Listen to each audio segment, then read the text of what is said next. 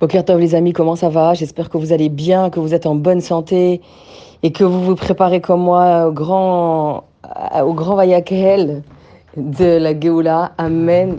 Grand rassemblement comme il y a eu dans cette paracha et qu'il y aura très bientôt Bezrat Hashem. Alors je remercie Akadosh Baruch et je remercie le pour tous les mérites que j'ai eus là-bas de profiter, de, de prendre des forces spirituellement euh, au 770 et, et, et, et dans plusieurs euh, endroits, le bureau du Rabbi, etc., le OL, Baruch Hashem.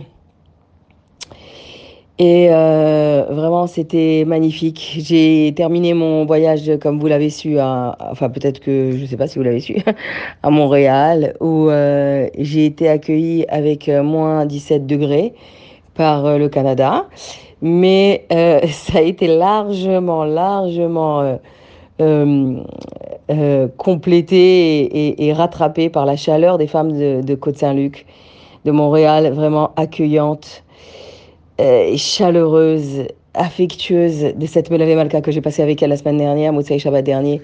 Vraiment, bah, Hashem, les, les, les, audios de Torah, ils dépassent les frontières. Alors, euh, alors euh, j'ai eu plaisir à voir des, des femmes que je connaissais que par l'âme, que par le cœur, mais pas physiquement. Et voilà, grâce à Dieu que ça continue encore et qu'on puisse se retrouver physiquement euh, en attendant ce grand Akel de, de l'avenue du Mashiach. Leilou Nishmat, ce, ce, cet audio est donné Leilou Nishmat pour l'élévation de l'âme de Yoshua Ben Saïd Ben Simcha, Simcha Yvette Bat Mazaltov, Dikoutiel Ben Esther, Shoshana Bat Hana et pour Leilou Nishmat de Rivka Bat Menachem Mendel.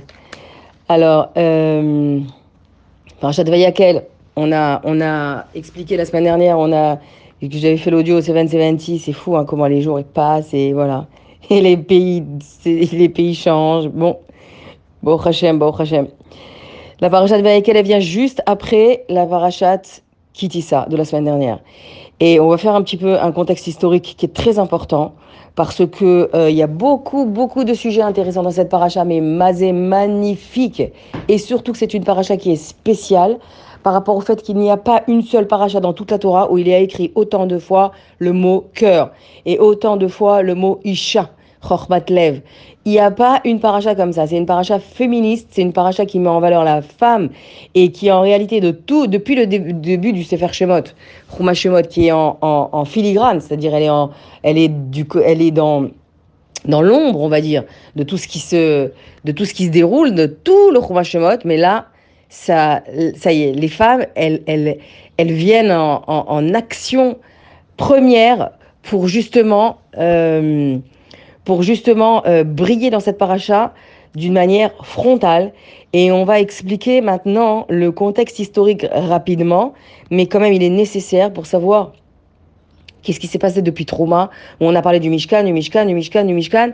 Et, là encore, et on termine le Chouma Shemot la semaine prochaine, euh, encore avec le Mishkan. Donc, euh, le, premier pasouk va yakel Moshe et kol adat ben Israël va yomer alehem ele elu ele advarim asher tiva Hashem la sototam. Moshe Rabbeinu, il est finalement descendu. Et la semaine dernière, il a brisé les louchot. Et là, il fait un grand rassemblement, un grand rassemblement de tout kol adat ben Israël, tout le Ham Israël. Et quand il est dit kol adat, sous-entendu les hommes, les femmes et les enfants.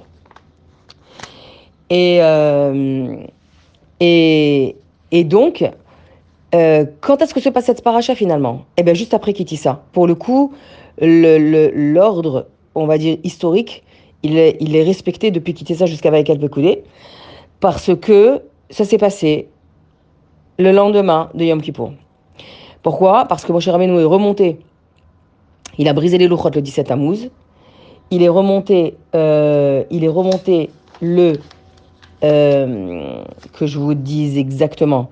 Yud Tet Tammuz, deux jours après, il est redescendu Raftet, Raftet euh, Av, 29 Av, cette montée-là au Arsinaï, il nous a rapporté les Yud Givel Minotarachamim, les 13 euh, attributs divins qui font que lorsque Dieu lui avait dit dans Kitissa, lorsque les Israël viendront à faute et qu'ils et qu'ils voudront faire tchouva, alors qu'ils récitent les, les, les 13 attributs qui me sont qui me qui m'identifient, lui dit Akadosh Baruch Et à ce moment-là, je m'entourerai d'un talit, je m'en je m'en entourerai, je m'en imprégnerai et je les pardonnerai.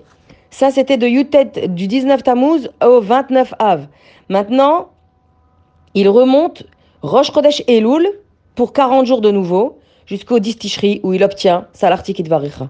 Quand est-ce qu'a été dit Vayaghel Moshe? Quand est-ce que Moshe a rassemblé toutes les, les, les Israël? C'était justement le lendemain de Yom Kippur, le 11 Tishri. Et donc il y a une malroquette chez Chazal, et dans les Midrash chez Chazal, que si les Bnei Israël n'avaient pas fauté au Cheta Egel, est-ce que on aurait eu la, est-ce que Dieu aurait demandé à Moshe Rabbeinu de construire le Mishkan? Plus que à ce moment-là, pourquoi Moshe rassemble les Bnei Israël pour leur dire, un, pour leur donner une, des mitzvot précises? Quelles sont-elles Les mitzvot que Dieu attend, que Dieu a, ordonné à Moshe Rabbeinu de, de dire aux Bnei Israël, de lui construire un Mishkan? Donc, Kélo, ce Mishkan, il vient euh, c'est la, la, la tchouva, la preuve que Akadosh Baruch réside de nouveau dans, dans le Ham Israël et qu'il qu leur a pardonné le Hegel. Donc les, les Chachamim posent la question, alors s'il n'y avait pas eu le Hegel, il n'y aurait, pas, il aurait pas eu de Mishkan? Ou de toutes les façons, il y aurait eu un Mishkan? Alors Rashi dit sur ça, hein, dans la parachat de euh, Kitissa justement, que le Binyan Mishkan est une conséquence directe du Cheta Hegel. S'il n'y avait pas eu de Chet il n'y aurait pas eu l'ordre de Binyan Mishkan.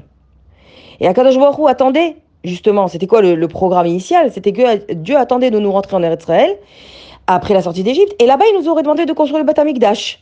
Donc, il n'y aurait pas eu l'étape Mishkan, c'est-à-dire cette, euh, ce sanctuaire montable et démontable qui nous a accompagnés toute la période du désert. Et Sforno, il dit que chacun des Israël, en réalité, il n'y avait pas besoin de ce Mishkan physique. Parce que Sforno, il explique que chacun des Israël est un Mishkan. Plus qu'il avait justement le niveau de Ashrat Ashrina sur lui-même. N'est-ce pas qu'il était dit que Akadosh Baruch il dit Dans chaque endroit où vous euh, mentionnerez mon nom, moi je viendrai, je vous bénirai. Donc dès l'instant où, euh, euh, les Israël parlaient de Dieu, où les Israël parlent de Dieu, Là, il y a la Shrina, comme dans le Mishkan. Donc, dit le Sforno, chaque juif est le centre de la Shrina. Il n'avait pas besoin donc d'un Mishkan, un Mishkan concret, si ce n'était juste parce qu'ils avaient fait le Chata Egel. Ça, c'est Rashi dans Parashat Kitissa.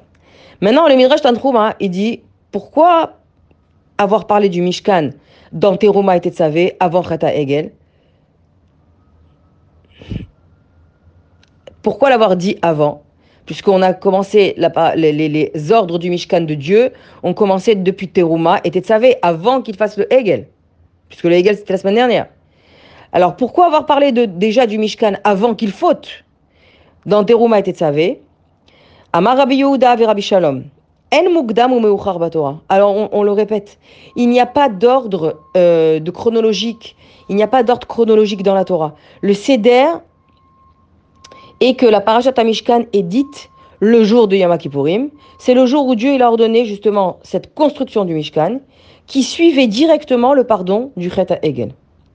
Et d'ailleurs, la preuve à cela, dit le Midrash Tanchuma, c'est que Mishkan est appelé Mishkan Edut. Mishkan, le, le, Mishkan de la, du témoignage, témoin. Pourquoi il est appelé Edut Edut de quoi? Car il témoigne que Akadosh Baruch a pardonné le Chet Egel. Et donc chaque action qui est mentionnée dans euh, les mitzvot qui vont concerner ce Mishkan, c'est une kapara pour le Chet Egel. Ça, c'est un premier avis de Rachis Forno et qui base leur, euh, leur commentaire sur Tanchuma, Midrash Tanchuma. En revanche, il y a de nombreux Midrash et Chazal qui disent que l'ordre de construire le Mishkan, en réalité, n'est pas une totsa'a de, du Chet Egel. Ce n'est pas une conséquence de la faute du Vaudor. Non, non, non, non, non. C'est une volonté de Dieu qui date d'avant la faute du Vaudor.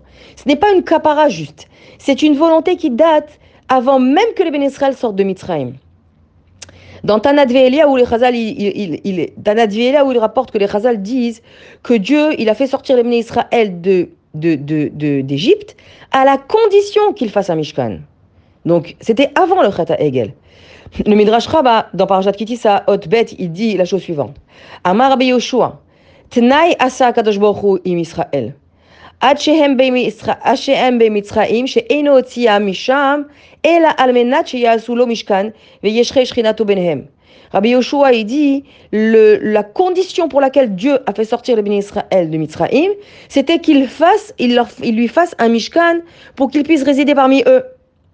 Pareil dans Rabbi Bechaye.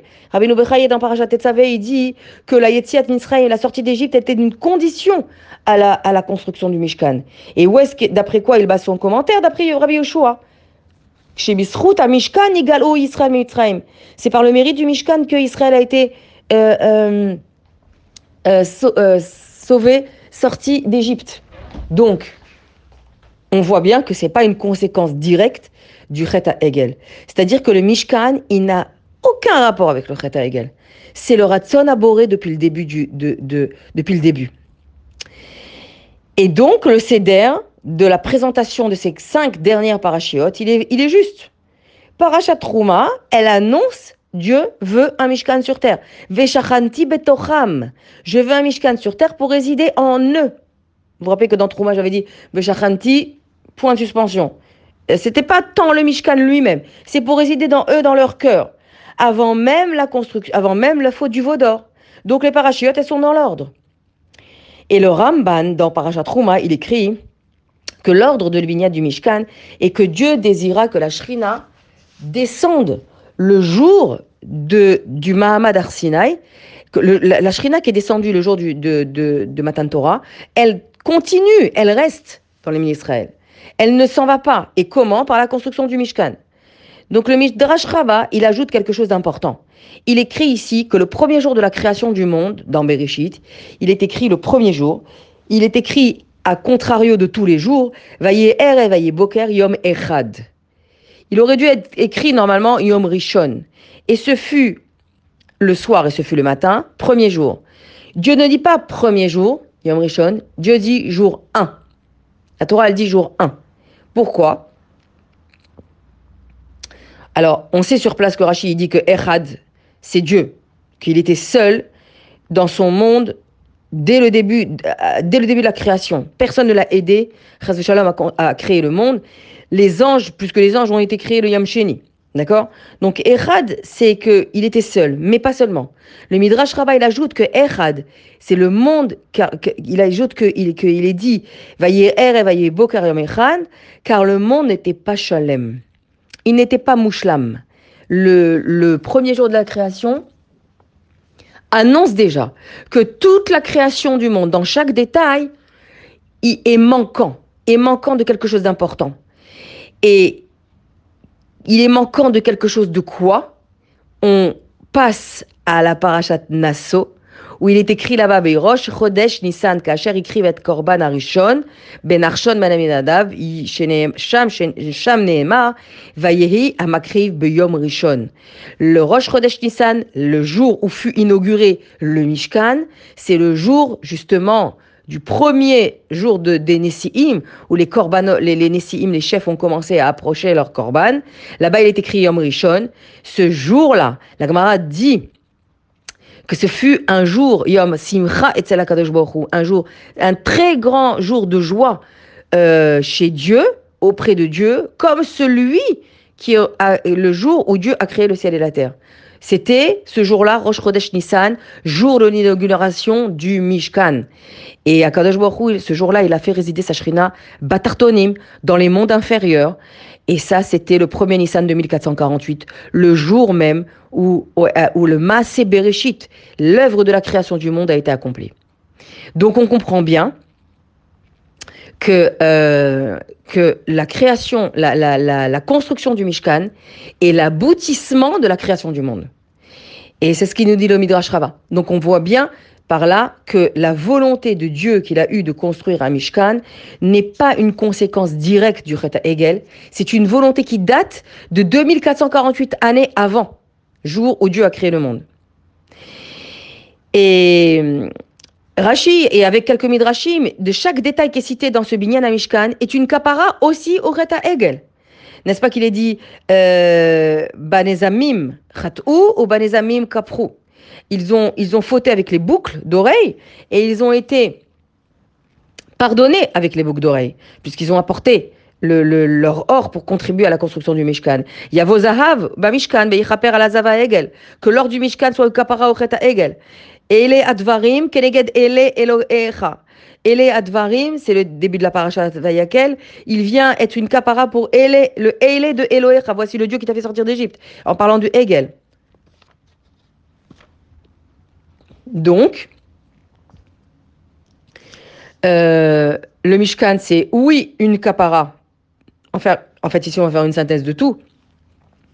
Que le Mishkan, c'est venu du coup être une kapara du Cheta Egel, mais la volonté de construire un Mishkan ne date pas du Cheta Egel. La volonté que Dieu, la volonté que Dieu a eue ne date pas juste d'il y a quelques semaines, d'il y a quelques jours. Il date, elle date déjà depuis le Maasé Bereshit. Alors le Sefer, dans le Sefer Pardes, euh, Parashat euh, Pekoudé, il demande pourquoi Kadosh Baruch a interdit la construction effective du Mishkan pendant trois mois. Depuis cette paracha-là, Vayakel, Moshe rassemble tous les bénis Israël. Kol bénis. Pourquoi? Pour leur dire voilà ce que Dieu m'a donné comme ordre là-haut, quand j'étais au, dans, dans, au Arsinaï.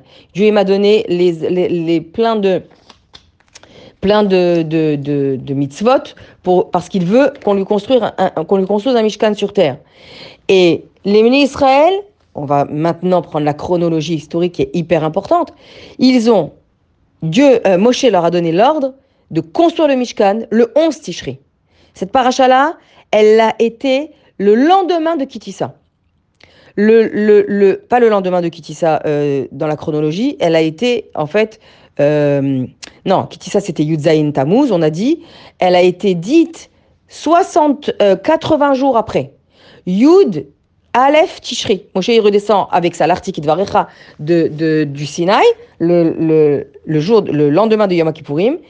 Les ministres se sont pressés de tout se, de se rassembler, de cette Kehila, de Vayakel. C'était le, le 11 Tishri, donc, Moshe rassemble les ministres Le 12 et le 13 Tishri, il, il, donc il leur donne cet ordre. Moshe Hachem veut, voilà, toute la liste de tout le Mishkan. Et le Shulchan, et le Isbeach, et les Kaporet, et le euh, Parochet, et les Badim, et les Krashim, et les Shesh, Argaman, Tolat, Shani, etc. Toutes les couleurs, toutes les textures.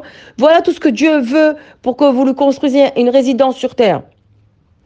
Le 12 et le 13 Tishri, tout est rassemblé.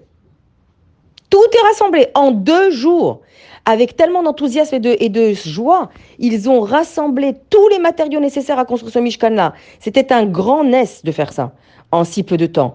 Et le 14 Tishri, Moshe leur dit, comme il écrit dans la paracha, stop, stop, arrêtez les dons. Tout ce que vous avez fait déjà pour construire le Mishkan, tout ce que vous avez amené, c'est Yotermidai, c'est déjà beaucoup et c'est suffisant. Quand est-ce que commence donc la construction de tous les matériaux, en séparé hein, évidemment, le 15 Tishri le 15 Tishri, ils ont commencé la construction des, des kelim, des matériaux du Mishkan. Et le Mishkan, il, tous les kelim et tous les matériaux étaient complètement prêts avec un grand S le 25 qui se lève. C'est-à-dire trois mois et demi après. Trois mois et demi après, l'ordre du Vayakel, qui a été le 11 Tishri, trois mois et demi après Raf He qui se lève, le jour de Hanouka, de, de eh bien, tous les, matériaux, les objets, les, tout, tous les Kelim Mishkan étaient prêts. Et ce jour-là, Hachem, il dit au Israël, non, non, vous ne le construisez pas. Vous le laissez pendant trois mois, jusqu'à ce que je vous dise, vous le laissez en pièces détachées. Et pendant trois mois et demi, les Kelim du Mishkan, tous les objets sont restés dans une, un endroit bien déterminé par Moshe Rabbeinu. Et ils n'ont pas été construits. Il n'a pas été, il n'y a pas eu d'assemblage de tous les matériaux. Quand est-ce que Dieu leur demande? C'est bon, maintenant vous pouvez tout assembler et construire effectivement le Mishkan dans sa totalité Quand? Rosh Chodesh Nissan. Pourquoi? Parce que c'était le jour de la naissance de, Yitzhak Avinu. Et Yitzhak Avinu, dit le Midrash, que c'est celui qui est le premier qui s'est offert en korban à Dieu, qui s'est approché, on va dire, qui parce qu'il ne s'est pas offert en korban. Il s'est approché pour être prêt à être sacrifié pour Dieu. Donc tout fut conservé dans un endroit. Et le Pardes Yosef, il pose la question. Alors Hachem, si tu voulais que le, le Mishkan, il soit conservé jusqu'à Rosh Chodesh Nissan, pourquoi les avoir pressés? Pourquoi les avoir rassemblés tout de suite et leur avoir demandé et les avoir... Ils auraient pris du temps, plus de temps à fabriquer chaque chose avec plus de, de, de avec moins d'empressement, etc. Pourquoi les avoir pressés, leur avoir donné cet ordre-là, pour finalement avoir tout laissé comme ça en l'état, trois mois et demi, jusqu'à Rosh Chodesh Nissan? Le Pardes Yosef, il répond la, chose suivante. Ça aussi, cette attente-là de trois mois et demi, c'est une kapara du Cheta Egel. Pourquoi? Parce que pour le Cheta Egel, ils se sont empressés de le faire. N'est-ce pas qu'ils se sont tous rassemblés avec un empressement? Autour de Aaron, vite, vite, fais-nous un remplacement. L'homme que tu, qui, est monté, il est mort, on ne sait pas ce qu'il est devenu. Qui bochèche Moshe, on ne sait pas, on sait pas ce qu'est devenu cet homme-là. Et ils, ils n'ont pas attendu une minute, ils ont fait le Reta égal avec un empressement. Ces, ces hommes-là, incroyables. Et pour une capara de cet empressement, de cet enthousiasme, Hachem leur a dit pour cette, cet empresse, ce rassemblement-là et cet empressement-là, vous allez vous rassembler et vous allez vous calmer. Vous allez construire, construire les, matériaux du Mishkan, tous les kelim, mais vous allez calmer votre ardeur en étant patient trois mois et demi pour être une capara de cet enthousiasme et de cette ardeur pour le mal que vous avez mis. Regardez comment Hachem, il compte chaque chose. Chaque chose. Et à cela, euh, le Midrash, donc euh, euh, donc c'est pour ça que, que, que, que il y a eu ces trois mois et demi d'attente parce que c'était sous l'ordre d'Hachem qu'il devait se, se, rassembler de nouveau pour construire le Mishkan dans sa totalité. Alors, pourquoi avoir fait cette Keïla? Même cette Vayakel, c'est une capara de la Keïla du rassemblement. N'est-ce pas, qu'il est dit dans, la, dans la, le Midrash? Akadosh sonné à Kehalot, Akadosh Oev à Kehalot. Akadosh il a en horreur les rassemblements. Et à Baruch il aime les rassemblements. De quel rassemblement Dieu a en horreur? Anisone ka almerim, cheta egel, korach. Tous ces rassemblements-là pour le mal, je les déteste. Celui que vous vous avez, vous, vous êtes rassemblés pour construire le Hegel. Celui que vous êtes rassemblés pour, euh, pour, euh, autour de Korach pour nommer un autre Moshe Rabbeinu. Je les déteste, ces rassemblements pour le mal, pour, euh, pour, innover des projets macabres et des projets qui, sont, qui ne sont là que pour détruire. Par contre, j'aime les rassemblements d'IHM, de Vayakel, Moshe El Kolad Ben Israël. Ces rassemblements-là pour reconstruire le Mishkan, je les aime. Donc, ce, le Vayakel, de cette, de cette paracha, parce que le mot Vayakel, il est rare dans la Torah. C'est la première fois d'ailleurs que ça, ça a été, en termes de, de, de, rassemblement, c'est la première fois qu'on voit Vayakel. Il était là pour, le, pour la kapara de la Keila de Vaikalhu, que les Israël se sont rassemblés autour de, Moshe, de Aaron pour lui dire Vite, euh, érige-nous un, Dieu qu'on remplace celui-là. Et dans le Tanakh, il y en a un qui s'appelle qui, qui s'appelle rassemblement. C'est Shlomo Ameler. Shlomo Ameler s'appelle Kohelet. Kohelet, c'est dit vrai Kohelet ben David Meler Yerushalayim. Shlomo Ameler s'appelait Kohelet. Il s'appelait rassembleur, rassemblement, presque. Pourquoi on l'appelait Kohelet Car ces paroles, elles étaient dites pendant les, les les, rassemblements de tout le Israël. Et Shlomo Amelech, il réussissait à rassembler le Israël qui écoutait, qui écoutait avec tellement de plaisir les divrei Chochma, les divrei de Shlomo Amelech. Donc, euh, euh, on voit bien que Akadosh Baruch aime les rassemblements, aime les manifestations, quand il s'agit justement de, de, de, de, mettre des, des projets en œuvre, de, construire un mishkan, une résidence pour Dieu, c'est-à-dire des rassemblements pour, euh, pour fêter des mariages, des rassemblements pour les bar mitzvot, des rassemblements pour les cours de Torah, les rassemblements pour des manifestations de bonnes décisions, etc. Tout ça, c'est des les rassemblements que Akadosh Baruch il aime. Et on, ça, c'était juste pour le début, l'introduction chronologique de Vayakel qui suit du Cheta Hegel et les raisons de, de, cette, euh, de cette mitzvah que Dieu veut qu'on construise un Mishkan. Maintenant, quand on avance dans la paracha, on, voit des on, on, on apprend des choses magnifiques. Il rassemble, Moshe Rabbeinu rassemble tous les bénis Israël, hommes, femmes, enfants, et il leur dit, il leur dit pas de construire le Mishkan tout de suite, hein. Non, non, non, non, non. Il leur dit, Taase, Melacha, Kodesh, Shabbat, Shabbaton Ladonai, Kol Bo Melacha, Yumat. Il leur donne la mitzvah de Shabbat. Ça fait la troisième fois. Troisième fois qu'on a déjà la mitzvah de Shabbat. On l'a su déjà. Et elle était déjà dans Trouma. Mais ici, Moshe, il a inversé l'ordre. Parce que Dieu lui a dit, d'abord, il construit le Mishkan. Et après, ils devront respecter Shabbat. Puisque les 39 Melachot qu'il fallait 39 Melachot pour construire le Mishkan. Et il y a 39 interdits de Shabbat. Le 40e, c'est la, la, la bracha de Dieu. Et dans le travail de ce qu'on fait, qui, qui, qui, qui fait qu'on connaît, on connaît la bracha dans toute l'œuvre de nos mains. Amen. Et là, Moshe Rabbeinu, il commence par Shabbat, en disant, je vous sais enthousiasme, je vous sais excité de construire ce Mishkan pour Dieu. De, vous avez tout rassemblé en deux jours, en deux jours, des montagnes et des montagnes de troumotes, de contributions, d'or, argent, cuivre, tout ce que Dieu a demandé. Tout était là en deux jours. Moshe a inversé en disant, attention, il faut calmer les ardeurs, même si vous travaillez, travaillez, travaillez, arrivez Yom HaShvi, il faut arrêter de travailler, sinon c'est euh, Chayav Mita. C'est-à-dire que Shabbat, il passe avant tout. Même si on est très chargé de travail, il passe avant tout et il est interdit de mettre le feu à la maison, d'allumer du feu et toutes les 39 melachot qui, euh, euh, qui sont euh, propres à Shabbat.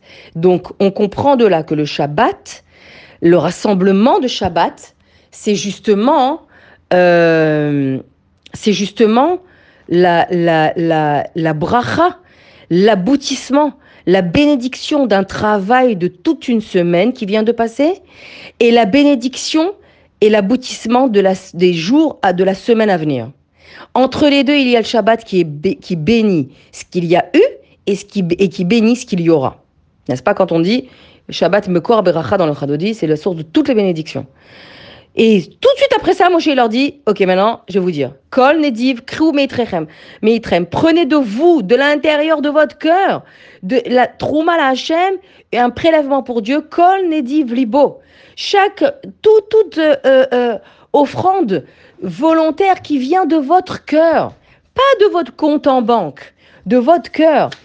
Et Trumat la Hashem, Zahav, Chesed, de Roger Trelet, Argam, Andolat, Shani, Veshesh Izim. Moshe, il fait toute la liste des trumot, des prélèvements qui, sont nécessaires pour la construction du Mishkan. Mais qu'est-ce qu'il dit en premier? Krou, mais itrem. Prenez de l'intérieur de vous. Toutes ces trumot doivent être euh, il continue toute la liste, l'huile, les, les avne shoam, les big les vêtements du Kohen Gadol, les pierres précieuses qu'il mettait, sur sa poitrine, euh, dans cette, euh, ce éphode. Tout, tout, tout, tout, tout, tout devait venir, mais il trème de votre cœur.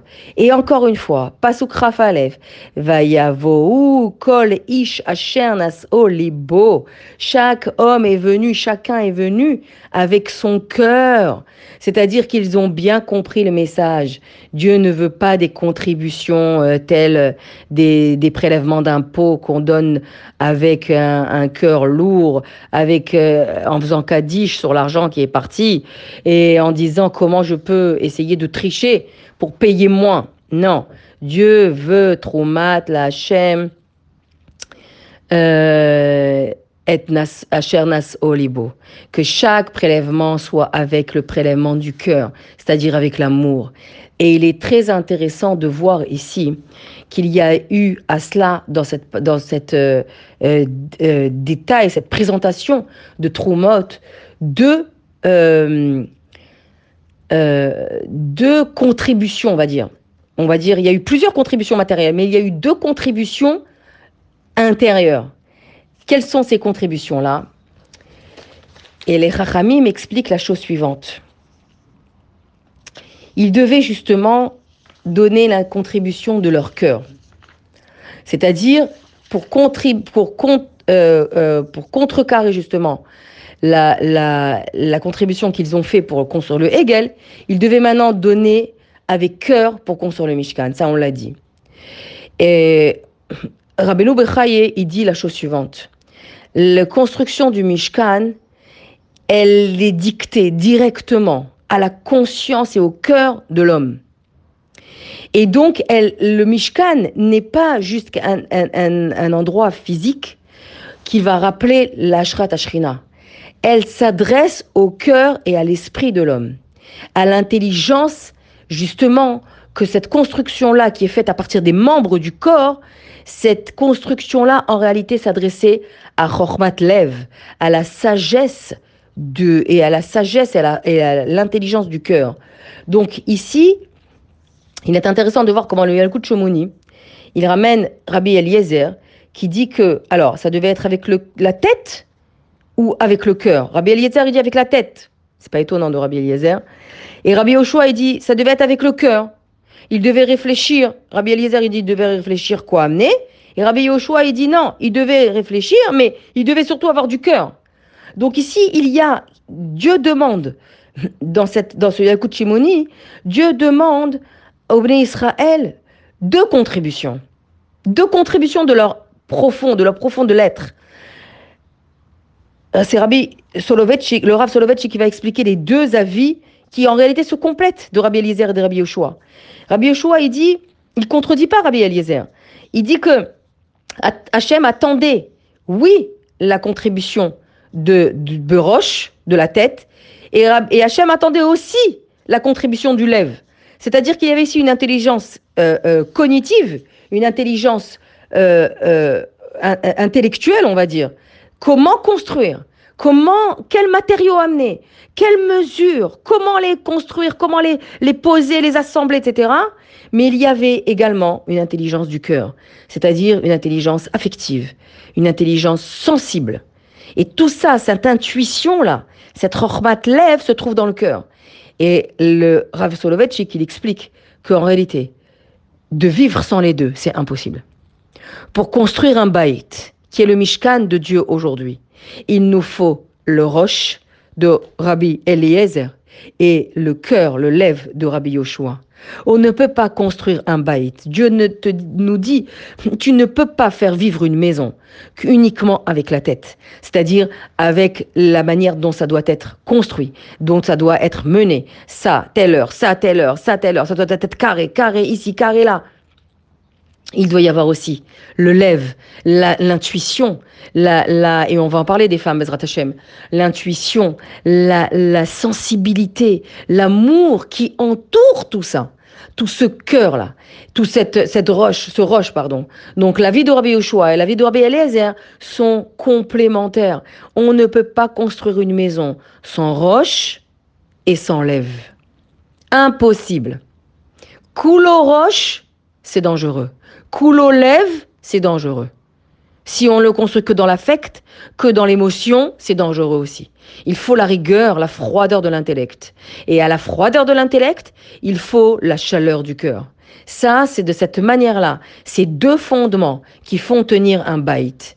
Et qui est-ce qui... Et donc, ça, ça, me rappelle vraiment les intelligences euh, multiples euh, que la pédagogie enseigne. Et c'est rapporté ici par le Rambam dans le, le Moré dans le Guide des égarés, qui donne, qui dit qu'est-ce que ça veut dire une chokhmat lev? Qu'est-ce que ça veut dire avoir une intelligence dans le cœur? Il, il, il, dit que l'intelligence, elle s'exprime par plusieurs choses. Par la, la, pratique, par la pratique du travail, et également par l'acquisition des midotes. Il y a une chorma dans tout quand tu, quand tu fais tes courses, quand tu cuisines, quand tu emmènes tes enfants à l'école, quand tu t'assois pour euh, faire leurs devoirs avec eux, quand tu les prépares à la bar mitzvah, tu prépares un mariage, tout ça, c'est une pratique du travail, c'est concret. C'est une lev, mais également, ça doit être fait avec les midotes, avec les midotes du cœur, avec la sensibilité, avec la générosité, avec la, la, la, l'affection que tu mets dans chaque euh, euh, euh, pratique. Et ça, c'est vraiment hyper intéressant. Et le Rabbi Shimshon Raphaël, et sur ça, il termine en disant que ces caractéristiques-là, et on va le voir, sont, ce sont des caractéristiques qui sont propres à la femme. Et n'est-ce pas que tout ça, c'était pour être mis dans un endroit qui s'appelle le Oel Moed, un endroit qui s'appelle la tente de Moed. Moed, c'est un chag. Moed, c'est un, un temps. L'Oel, il est propre à la femme. La femme, elle construit son Oel Moed personnel qui est dans son Mishkan. Et elle révèle dans, dans ça, dans son Oel Moed, se concentre en réalité tout l'être de, de, la féminité, tout l'être de la femme et, et, transpire dans cette maison-là. Comme on l'a vu quand j'ai fait la vidéo devant la maison du rabbi. Il y a, il y a les murs, il y a la, il y a la rigidité, il y a, il y a, la, il y a la, la il y a ce qui, est immuable, mais ces murs-là, ces pierres-là dégagent quelque chose, transpirent l'être, la sensibilité de la femme qui est propre à son foyer.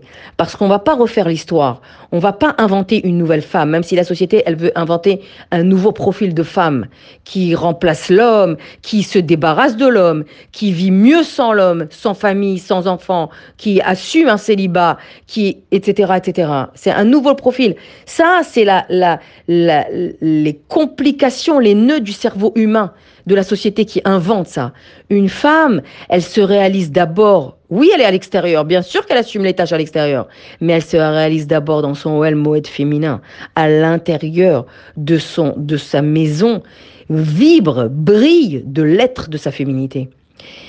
Et ça, hein, c'est désigné plusieurs fois dans la paracha par le mot par le mot euh, chorma otana. Une chorma, une intelligence puissante, ferme. Ça, c'est le, c'est le, le, la définition, la caractéristique de la femme. C'est ça le sens authentiquement féminin qui caractérise une femme. Une femme, on la caractérise comme ça. Elle a une chorma otana, c'est-à-dire puissante dans son cœur. Et cette rochma puissante, elle la met au service de son foyer, au service de ses enfants. C'est ça ce qu'il dit Rabbi Shimshon Raphaël Hirsch sur, euh, sur le pasouk justement de Nassa Liban, où, on de, où, il est écrit, je ne l'ai pas encore dit, mais que, que, les femmes ont contribué largement à la, à la construction du Mishkan. Et donc, on se souvient, on se souvient de quoi? On se souvient que Moshe n'a pas, ne s'est pas, Hachem ne s'est pas adressé quand il, lui a demandé dans Parashat Trouma de contribuer à la construction du Mishkan, Moshe Hachem s'est adressé qu'aux hommes. Il a dit à Moshe Rabbeinu, demande à chaque homme, de chaque messieurs, donc monsieur, de construire un Mishkan, mais pas aux femmes. Et là, Vayavo, פסוק כ"ב, פרק ל"ה, ויבואו האנשים על האנשים. האנשים על על האנשים. כל נדיב לב, הביאו כך ונזם וטעם וקומז וכל כלי, וכל כלי זהב, וכל איש אשר הניף תנובה זהב לאדוני. Qu'est-ce qu'on voit ici דעת זקנים מבעלי התוספות.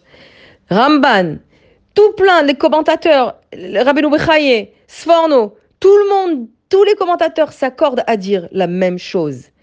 Les femmes ont dépassé les hommes dans leur contribution. Les femmes ont dépassé les hommes dans leur enthousiasme, dans leur empressement. Les hommes sont venus al anashim, al ha-anashim, et ils sont venus alors que les femmes étaient déjà là, présentes devant Moshe Rabbeinu.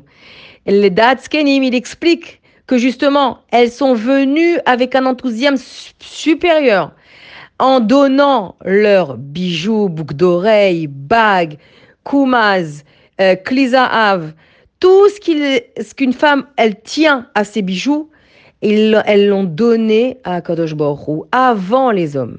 Pourquoi le rappeler ici? Parce que pour le Chet à Hegel, les femmes ont gardé jalousement leur or, leurs bijoux. Non pas parce qu'elles étaient attachées à leurs bijoux.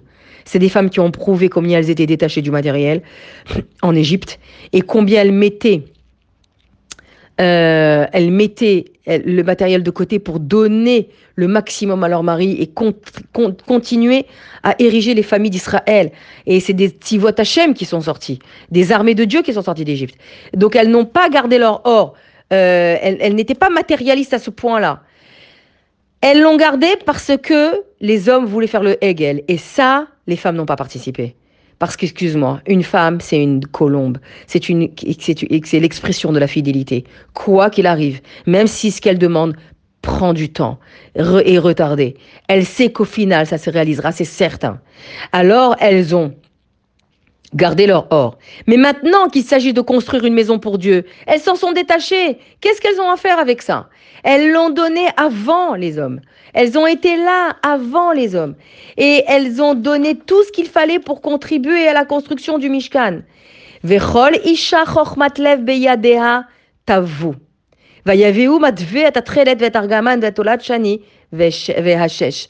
Et ici, le pasouk met en avant quelque chose d'exceptionnel qui n'existe nulle part dans toute la Torah.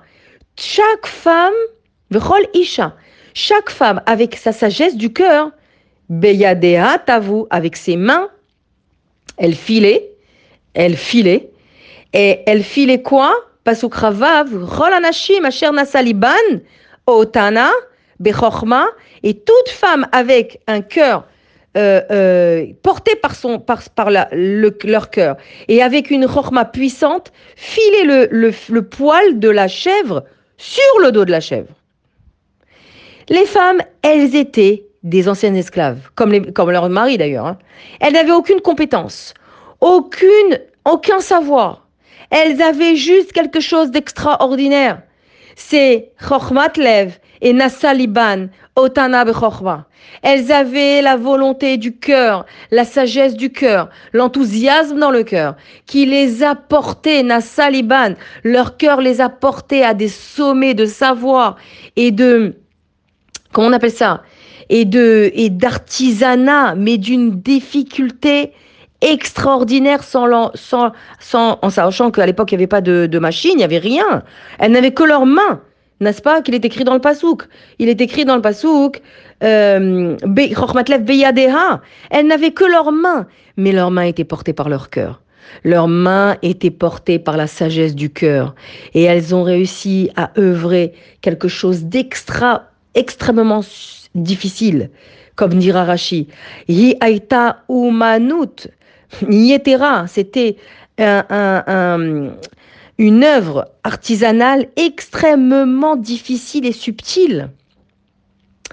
Il fallait être brillante pour manipuler le poil de la bête, le poil de la chèvre, encore sur la chèvre. Donc elle n'était pas tondue, il n'était pas tondu. Et, elles ont tissé avec des espèces de quenouilles comme ça, d'instruments, euh, le poil de la, de la, de la chèvre, alors qu'il était sur le, le, le, la chèvre lui-même. Ça veut dire la chèvre, elle bougeait à droite, à gauche, dans tous les sens. Elles ont, elles ont tissé ce poil-là et elles en ont fabriqué les peaux de chèvre qui recouvraient le Mishkan. Au-dessus du trachim, des peaux de, des, des. Et ça, c'était quelque chose d'extra, extrêmement difficile. Alors ça, déjà, ça nous apprend quelque chose de magnifique. C'est que peu importe, en fait, les compétences que tu as, peu importe si tu as été formé au mariage, si tu as, si tu as, bien sûr qu'il faut être formé au mariage, mais peu importe si tu as appris, si tu as vu, si tu, peu importe tout ça. Si tu as une seule chose, la volonté, la chormat lève, la sagesse dans le cœur pour mener à bien ta vie, pour choisir les, bons chemins, pour être inspiré du bon choix, alors tout suit, tout suivra. La réussite dans tout ce que tu entreprendras sera, euh, euh, brillante. Pourquoi? Parce que tu as l'essentiel. Non pas des diplômes. L'essentiel, c'est pas les diplômes. L'essentiel, c'est pas les années d'études que tu as fait à l'université. L'essentiel pour porter tout ce savoir-là que tu as appris, il faut deux choses. Un oitanab chokhma, une intelligence et une sagesse puissante. Et il faut également lev, la sagesse du cœur, l'amour du cœur, comme on a dit, la sensibilité et l'affection dans le cœur.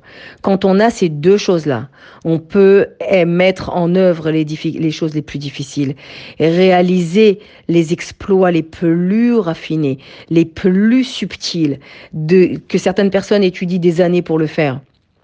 Ouais, ça c'est très important.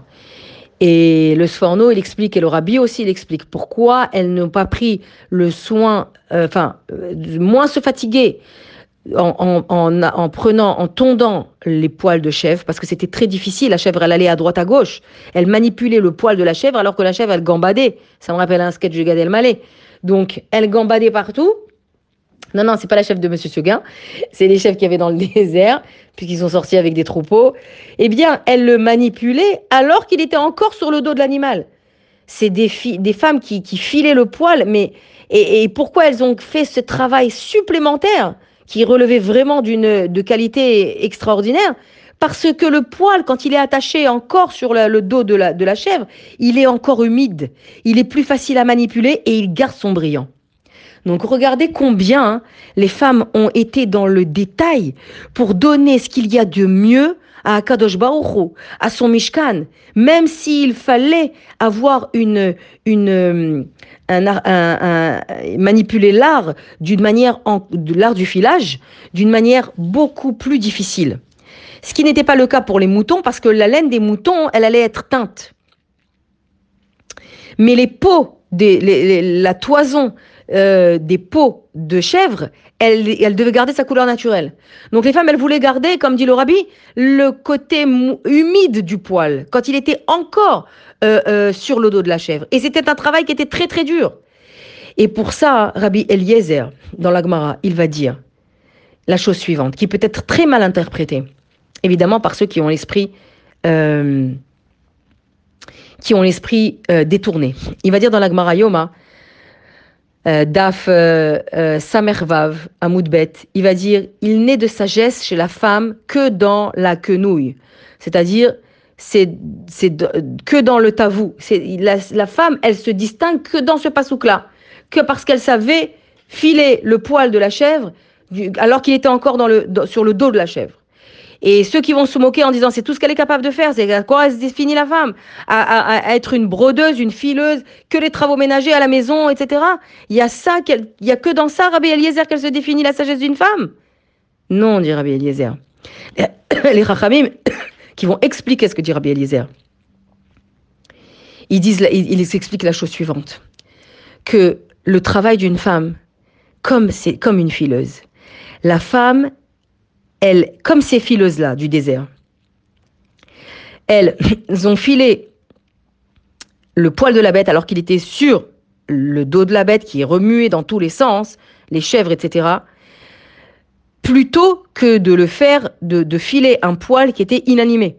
Donc avant de le, tondre, comme on a dit. Eh bien, ça révèle justement de la sagesse de la maman. La sagesse de la maman, c'est elle qui a, comme dira Rashi, ou Manout Yetera, cette, habilité supérieure. Elle se distingue par cette habilité, cette euh, habilité qui est, au-dessus de tout. C'est elle qui recherche. Elle ne recherche pas justement à transformer les choses chez son enfant, la maman. Elle ne recherche pas à transformer les choses et à transformer son enfant en le modelant à sa guise, en cherchant à ce qu'il soit à son image à elle, à ses couleurs à elle, à ce qu'elle a décidé elle-même. La, la maman, je veux que tu sois comme ça, je veux que tu fasses tel métier, je veux que tu aies des, que tu réussisses dans tel domaine. Non, non. La mère, elle, elle, elle, elle, elle file le, le fil du poil de la chèvre quand il est encore sur son dos. C'est-à-dire quoi? Le dos de son enfant. Regardez comment c'est beau. La maman, elle va respecter ce que Dieu lui a confié, les qualités que, de l'enfant que Dieu lui a confié. Elle comprend que c'est l'enfant, c'est ce que c'est ce que Dieu lui a donné de plus précieux. Et pour qu'il ait une bonne éducation, une bonne croissance, elle ne va pas juste faire en sorte que euh, il soit de, différentes euh, pardon, de différentes couleurs, etc. Elle va faire en sorte qu'il pousse suivant sa personnalité à lui. Elle va juste le suivre, elle va juste le guider. Le guider en étant toujours en train de filer le poil de la chèvre en la suivant, parce qu'elle remuait dans tous les sens. Mais elle le guidait, elle le guide en faisant attention de respecter. Alors évidemment, c'est à double tranchant. Mais elle faisait, elle, en faisant attention à respecter ses, qualités, sans les briser, sans les contrarier parce qu'elle les veut comme elle, elle l'a décidé. Et c'est pas grave s'il y a, y a dans notre petit troupeau de, chèvres que Dieu nous a donné, qui sont nos enfants, différentes personnalités. C'est pas grave. On ne peut pas faire un schéma unique et que tout le monde doit rentrer à l'intérieur. Évidemment, il y a des bases. Il y a toujours la main de la maman sur le dos de la chèvre. La main des femmes ne quittait pas le dos de la chèvre, même s'il remuait à droite à gauche, même s'il la rendait folle. Et elle était toujours là, présente à, et, à le surveiller, etc. Et mais elle n'a pas, elle n'a pas, la maman ne cherche pas à briser son enfant. la maman ne cherche pas à faire en sorte que euh, son éducation soit uniforme. C'est ça le travail harmonieux d'une maman. C'est ça la Umanut Yetera. C'est ça le travail qui est supérieur et qui est déjà marqué à l'époque de la construction du Mishkan elle va faire en sorte justement que par les différentes personnalités qu'il y a à la maison que Dieu lui a données, elle va en faire un travail harmonieux. Elle va en faire un, seul euh, euh, tableau où chacun brillera à sa manière. Et c'est de cette façon-là que Rachid dit que c'est une aïta, hi aïta umanu, etc. On suit la chèvre on ne se détache jamais d'elle. Qu'elle court à droite ou à gauche, la femme la suivait. Et continuait à tisser son poil qui était sur le dos de la chèvre. Elle ne lui disait pas, ok, tu veux t'en aller, vas-y, va-t'en. Tu veux aller dans tel chemin, bah vas-y. Tu veux te perdre, perds-toi. C'est pas grave. Cette fréquentation, elle est mauvaise, je te l'ai dit déjà. Tu veux y aller, bah tant pis, vas-y. Non, non, non, non, non, non, non. On ne coupe jamais le lien. On reste tout le temps sur ce dos-là. Et ça, c'est pour ça que le Grabi Eliezer, il dit, c'est dans cette euh, c'est dans cette euh, euh, sagesse que la femme se définit. C'est dans la sagesse, justement, justement, dit le Pasouk, et toutes celles qui se distinguaient par une habileté supérieure, qui filèrent, le, je, je, lis en français, et filèrent le, poil de la chèvre. C'est dans cette sagesse-là, dit Rabbi Eliezer, que se définit le sens tellement profond qu'est une femme. Une femme, c'est pas quelqu'un qui met des règles à la maison et qui s'en va. Tu, es, tu les suis, tant mieux. Tu ne les suis pas, salut. C'est ton problème. Tu assumeras les conséquences de tes choix. Non, non, non, non, non. La femme, elle la maman, elle suit chaque personnalité qu'elle a à la maison. Elle est tout le temps derrière. Elle est au courant de ce qui se passe. C'est le la tour de contrôle de la maison. D'ailleurs, même dans son couple. Mais là, Rabbi Eliezer, il parle de la maman. Eh bien, eh bien, elle est au courant de ce qui se passe chez ses enfants. Elle sait, même si elle n'est pas à côté, ce qu'ils font, comment ils vont, et comment elle prie pour eux, etc., etc. Et ça, c'est C'est le propre de la femme, dit Rabbi Eliezer.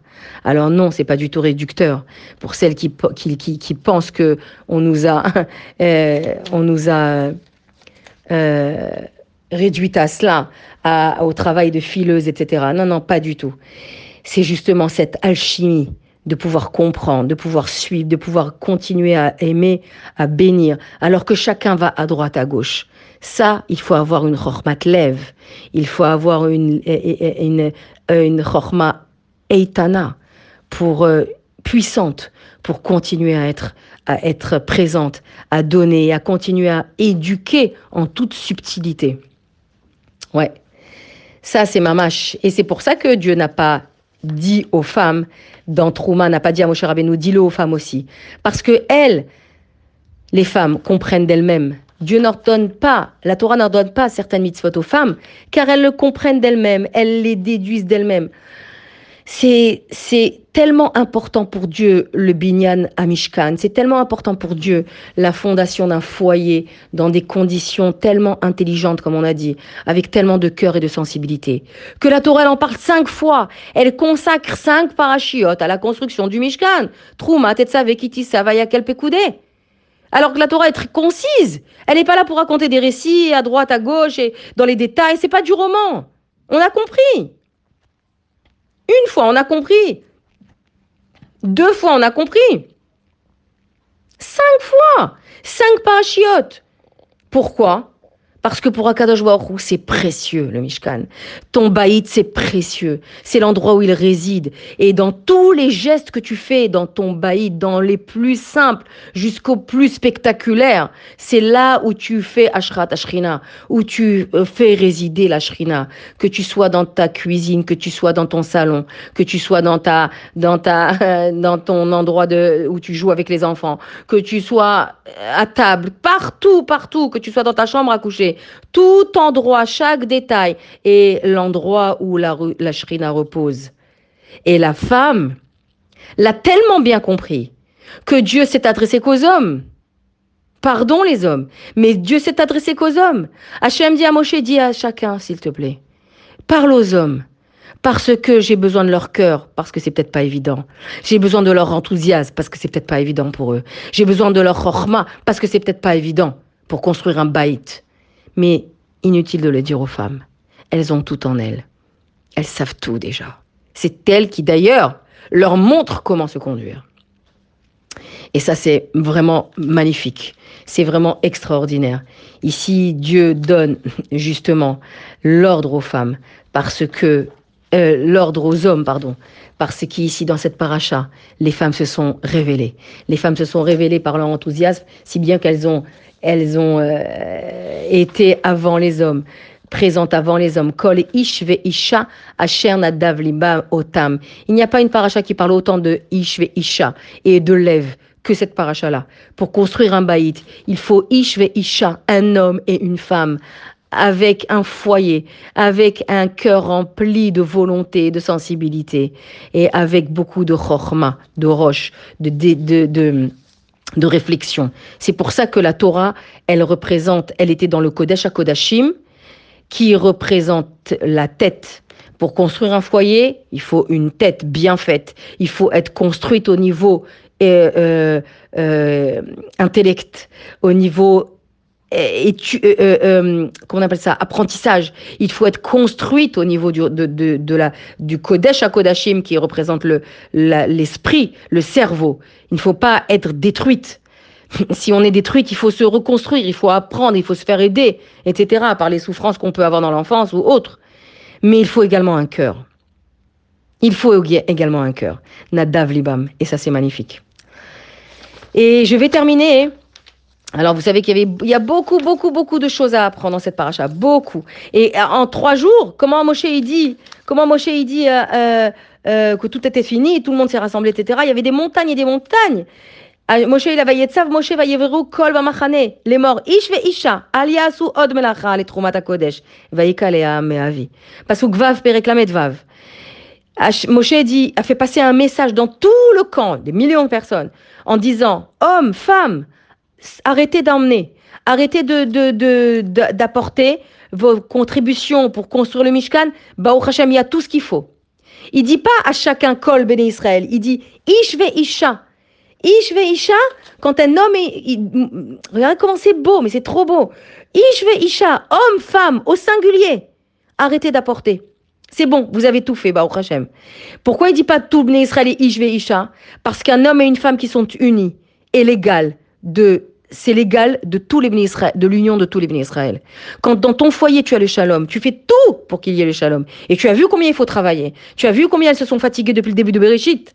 Et là, on va terminer avec ça, justement.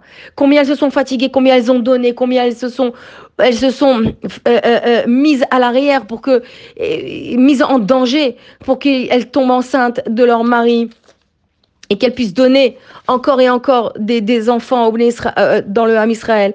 Combien elles se sont, ici fatiguées à amener les premières depuis le matin. Les hommes peut-être dormaient encore, mais en tous les cas, les premières à amener tout, tout, tout pour qu'il y ait, eh bien, cette union-là, Ishve Isha, a fait que tout le Ham Israël était uni. L'union de ton couple fait que elle, elle, elle, a des échos et des, et des ondes dans tout le Ham Israël. Si dans ton couple il y a le shalom, si dans ton couple il y a l'amour et il y a la chorma, comment gérer ton couple, alors ta communauté elle va mieux. Alors le peuple entier va mieux. Si chaque couple fait ça, ish ish ve isha, c'est tout pour qui, qui contribue à la construction du Mishkan. Alors tout le Ham Israël est, dans l'union et dans la hardoute. Et là, il y a la Shrina définitive avec la, la, comment on appelle ça, avec l'avenue du Mashiach. Parce que construire un Mishkan, c'est aussi se construire soi-même. Construire, lorsque tu construis ton bailli, tu te construis en même temps. Et si tu n'es pas construite de l'intérieur, tu n'as pas les fondations, toi, euh, de l'intérieur pour construire ton baït, comment veux-tu construire ton baït extérieur? Si tu n'es pas construite à l'intérieur, si tu as des blessures, si tu as des, des, des, vides, si tu as des, des, des tics, des tocs, je sais pas comment on appelle ça, eh bien, comment tu veux construire?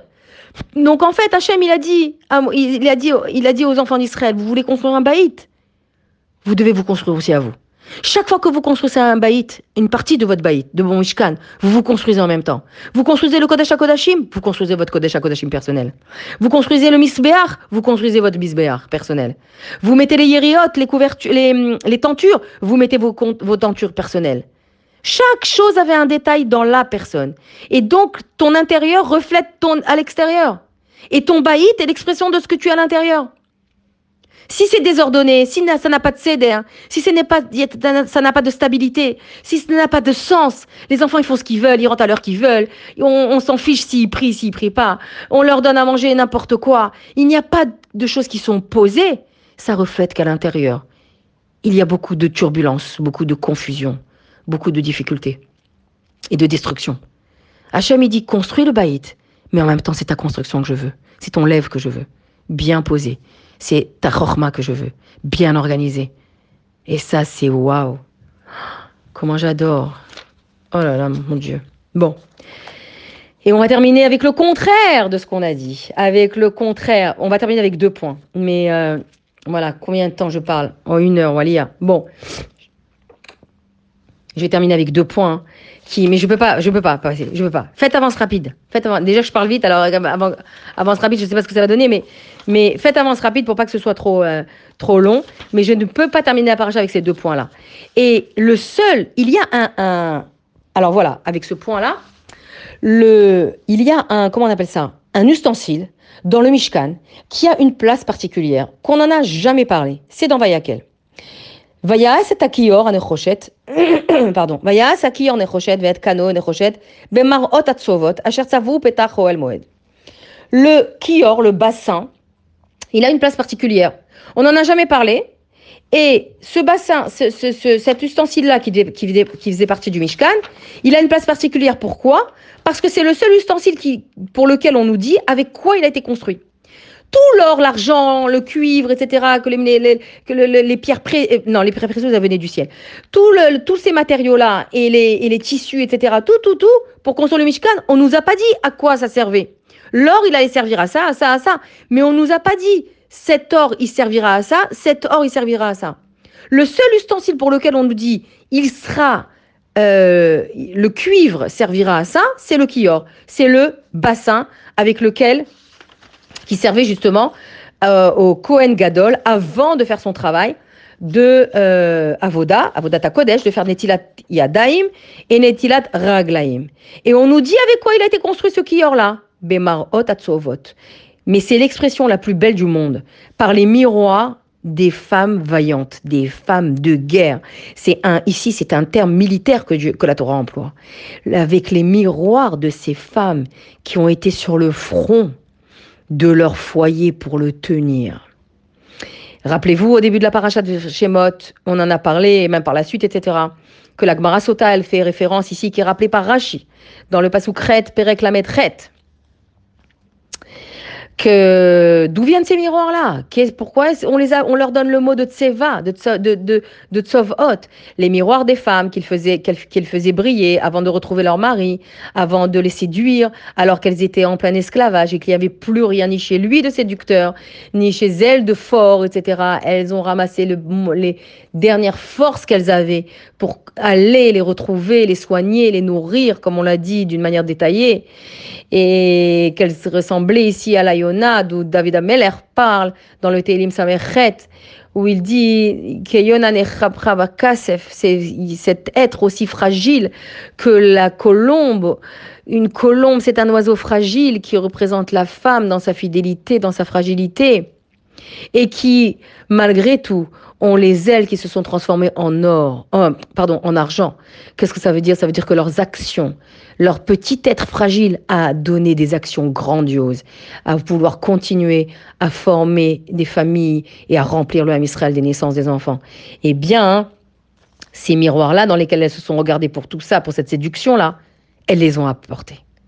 Elles n'en avaient plus besoin. La beauté ne voulait plus rien dire pour elles. Pourquoi? Elles avaient tout réussi. Elles avaient gagné. Leur objectif de mettre des enfants au monde venait ici d'aboutir.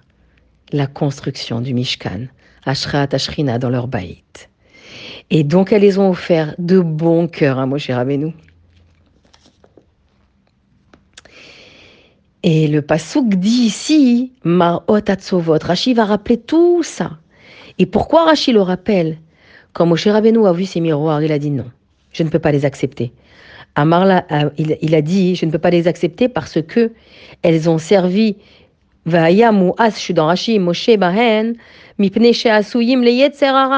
elles ont servi pour euh, la séduction entre un homme et une femme, c'est-à-dire attirer le désir qui vient du Yetzerara. Faut dire les choses clairement, quoi. Je veux dire, euh, voilà.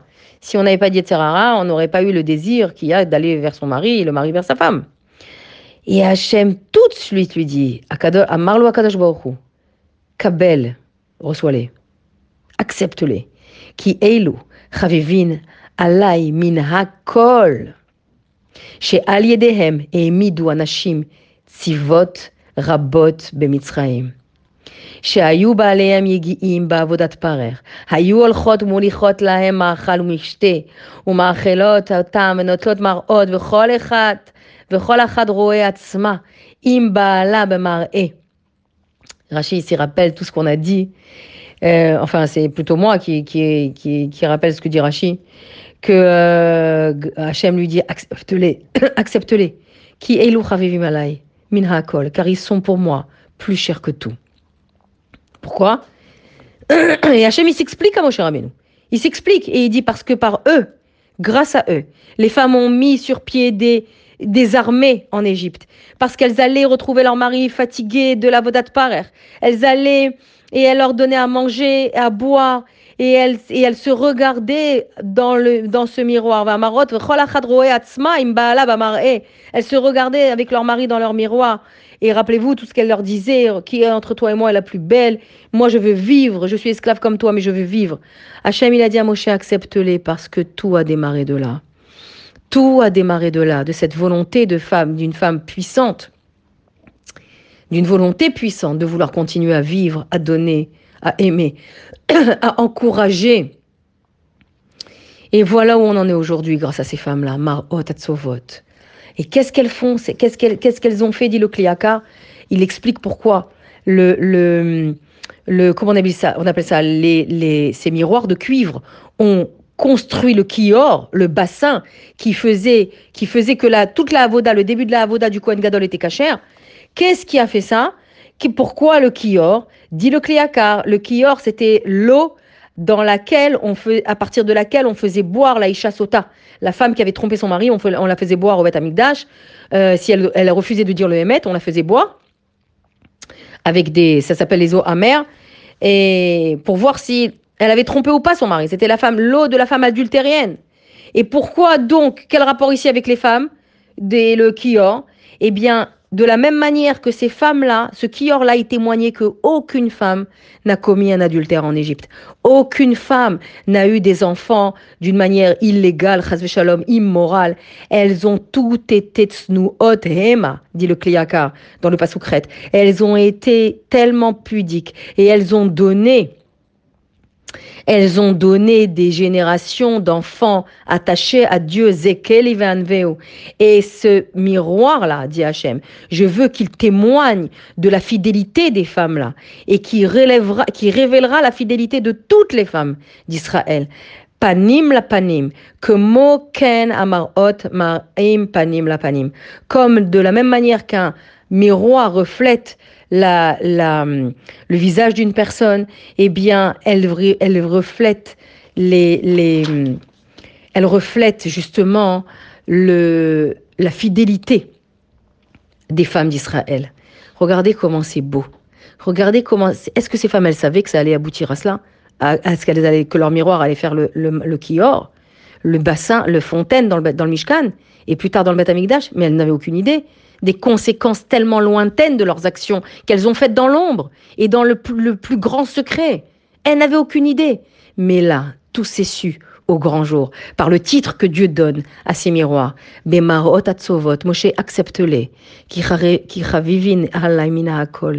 le miroir de ces femmes vaillantes, c'est celle qui emmèneront Mashiach. C'est ce miroir-là qui reflète panim al panim, qui reflète mon visage sur le leur. C'est ça qui emmènera à la Géoula.